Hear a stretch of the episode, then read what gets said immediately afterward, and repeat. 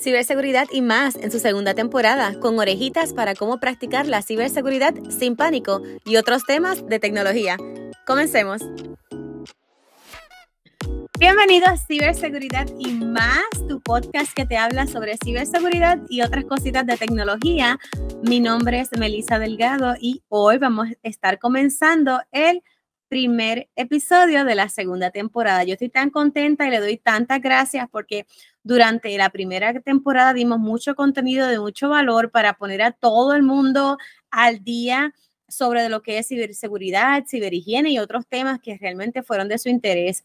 Este, este, en esta temporada vamos a estar haciendo varias cositas un poco más diferentes, en el cual vamos a estar incluyendo entrevistas. Tengo varios colegas que ya están en lista eh, sus agendas son ocupadas, así que no es que todos los eh, martes vamos a estar publicando entrevistas, pero sí vamos a estar publicando entrevistas con personas de diferentes ángulos, no tan solamente en ciberseguridad, eh, sino también diferentes áreas de la tecnología o carreras que están relacionadas de alguna manera u otra con algún factor tecnológico. Así que bien pendiente para esas, recuerda suscribirte. Ah, también tenemos otra cosa nueva, déjame, déjame explicarles no tan solamente si tú estás acostumbrado o acostumbrada a escucharme por cualquiera de tus plataformas de podcast, ya sea Spotify, Anchor, Apple Podcast o lo demás, sino que ya esta temporada vamos a poder vernos ver, así que también estamos publicando este podcast, no tan solamente el audio, pero en video por YouTube. Así que si tú eres una persona como yo, que a veces de vez en cuando me gusta ser más visual, puedes darle pausa y entonces irte a la sección de YouTube. Vamos a estar en, el mismo canal mío, MA Delgado Consulting. Te voy a poner el link aquí en la descripción para que me puedas ver en YouTube. Pero si tú eres de las personas que me estás viendo en YouTube y dices, caramba, no siempre tengo tiempo para estar viendo un video porque prefiero tomar este podcast de camino a casa, pues puedes unirte a nuestro podcast en diferentes plataformas de podcast donde te sea conveniente a ti y también me puedes estar escuchando. Así que esas son una de las cositas nuevas que vienen en esta temporada y estoy bien contenta porque este ha sido un proyecto de amor, de dedicación y de educación. Así que hoy es el primer episodio y como en enero no tuvimos ninguno, nos cogimos un brequecito de Navidad y tomamos un brequecito, como decimos aquí en el buen puertorriqueño, también de Año Nuevo y como pueden ver, he estado trabajando bien fuerte para que este podcast sea uno de éxito. Así que eh, muchas cosas pasaron y es como si hubiese sido años luz porque hablamos de mucha ciberseguridad, de cómo protegernos nosotros y lo demás. Y durante todo este diciembre y enero, especialmente porque una de las últimas semanas de enero cae la semana, en este caso yo celebro la semana de la privacidad de datos, que es Data Privacy Week. Eh, y que acaba prácticamente de culminar al momento que estamos eh, eh, grabando este podcast. Muchas preguntas. ¿Cómo puedo proteger mis datos? Pero ¿por qué se me hace tan difícil? Que cuando veo una política de privacidad ni siquiera sé entenderla. ¿Cómo me puedo proteger a mí, a mi negocio, a mis empleados, a mis clientes, a mis hijos, a mi familia? Son muchísimas preguntas. En un episodio no la vamos a poder cubrir todas. Así que voy a intentar hacer un episodio completo en esto. Recuerden que nuestros episodios son reducidos en tiempo, 15 minutitos porque tú no tienes tiempo que perder. Eh, las entrevistas van a ser un poco más largas porque entrevistar a alguien en 15 minutos, eso va a estar fuerte pero no, no nos vamos a consumir tanto tiempo porque este es un podcast que se distingue porque vamos directo al grano. Así que vamos a estar eh, tocando eso. Déjame saber en los comentarios, no importa en qué plataforma tú estés, que tú quisieras saber de privacidad o de data personal, información personal, cómo protegerla, a qué nivel, para entonces yo empezar a hacer contenido. Recuerda que aquí eh, en el podcast estamos hablando semanalmente pero durante toda la semana yo también estoy por mis redes sociales, me puedes conseguir principalmente por Instagram y Facebook, pero también tengo una, una cuenta en TikTok y en YouTube. En, YouTube a veces hay videos más largos, más explicativos, bien similar a lo que estás viendo aquí en el podcast, que vamos a tocar eh, diferentes temas.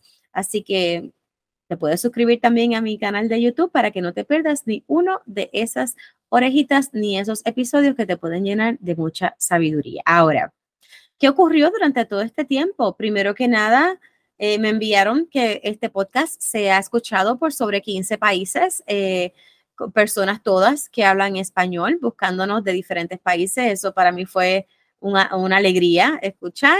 También la mayoría de, mis, de mi audiencia está prácticamente fuera a la mitad mitad varones, mitad femeninos. Así que entiendo que estamos acaparando todos y dándole contenido que ustedes entienden que es de valor y yo le doy muchísimas gracias por eso. Recuerda que este, esto se hace de manera gratuita con mucho amor, pero es mucho sacrificio. Así que qué lindo cuando al fin del año nos pueden decir cuántos minutos grabamos, cuántos episodios se fueron al aire y que estamos en los top 10, en los top 10 de los podcasts relacionados con la tecnología. Así que para mí eso es de un, orgullo y un honor tremendo. ¿Ustedes saben cuántos podcasts hay publicados por todos lados? y que nosotros somos el top 10 en el área de la tecnología, ese es formidable, principalmente porque nos hemos dedicado a por lo menos proveerle todas las semanas contenido. Hay algunos podcasts que no lo hacen todas las semanas y quizás por eso la diferencia, pero yo estoy bien, bien, bien, bien, bien contenta con eso. Así que esta temporada no va a ser la excepción. Pero no los quiero dejar hoy simplemente hablándole de lo que pues hablamos esta temporada y lo demás. Quiero hablarles sobre eh, una de las vistas públicas que vi en eh, vistas públicas en Puerto Rico. Aquí la, comisión estatal y hay otros, eh, no sé cómo llamarle para traducirlos quizás a otras regiones, pero es un, grupo gubernamental o, una, una organización gubernamental que se encarga de moderar diferentes aspectos del país y una de, y una de ellas eh, está haciendo un proyecto que se llama el 1530 y espero que no se me haya olvidado el número bien, pero se enfoca con la ciberseguridad. Y me encantó ver a muchísimos colegas hablando sobre la importancia de la ciberseguridad, cómo es que se debe hacer, eh, varias personas y varios ponentes, no tan solamente del área legal, pero también del área ya más técnica. Así que fue una, una vista que duró más de una hora, pero muy llena de mucho contenido que a mí me alegró por sobre todo ver no tan solamente porque se están exponiendo temas que son relevantes al tiempo que estamos viviendo, pero también porque vemos que el gobierno, específicamente el de Puerto Rico, está más interesado. Y si ustedes no son de Puerto Rico eh, y aún así de Estados Unidos, mira, Estados Unidos y Puerto Rico eh, tienen una relación bien interesante y este no es el podcast para discutir ese tipo de relación, pero aún así, Estados Unidos y Puerto Rico todavía yo considero que pueden hacer un mejor trabajo a nivel de salvaguardar tanto la información personal como eh, tener una buena postura ante la ciberseguridad. Pero todo el mundo sabe que eso es un poco más complicado al momento de cuando tú vas a estar decidiendo leyes, porque pues claro, eh, la, la palabra que tienes que utilizar, los conceptos que tienes que utilizar, quizás las repercusiones o consecuencias que pueden ocurrir todo eso tiene que también estar bien pensado.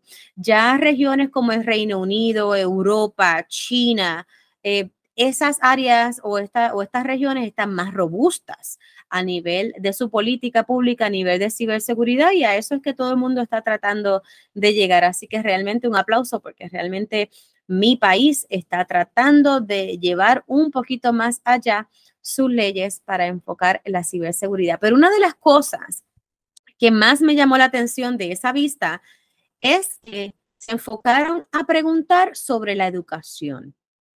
Y yo no critico a nadie y estoy bien orgullosa de todos los colegas que estuvieron allí. Pero no había algo concreto en decir cómo es que estamos educando o estamos educando un sector ahora y mañana vamos a educar otro sector. Y yo te puedo decir que eso es lo más complicado, tratar de decidir ¿A quién le hablo? ¿Le hablo a la emprendedora, al emprendedor? ¿Le hablo al negocio que muy probablemente es global y tiene dinero suficiente para hacer lo que le dé la gana a nivel de, compra y ventas?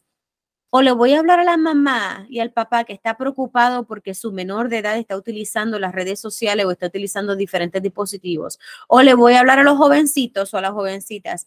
El, el plano es arduo lo importante es que se empiece a hablar la conversación.